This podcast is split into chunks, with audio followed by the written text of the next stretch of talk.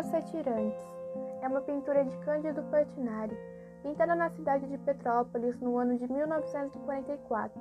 O quadro é composto por tons terrosos e cinzas.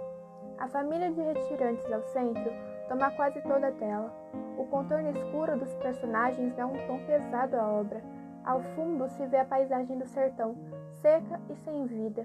Os olhos escuros e os ossos quase expostos nos retratam os sofrimentos vividos por eles.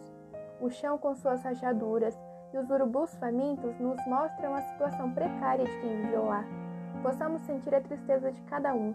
É como se suas esperanças já não se existissem mais, e o que só restavam era a morte.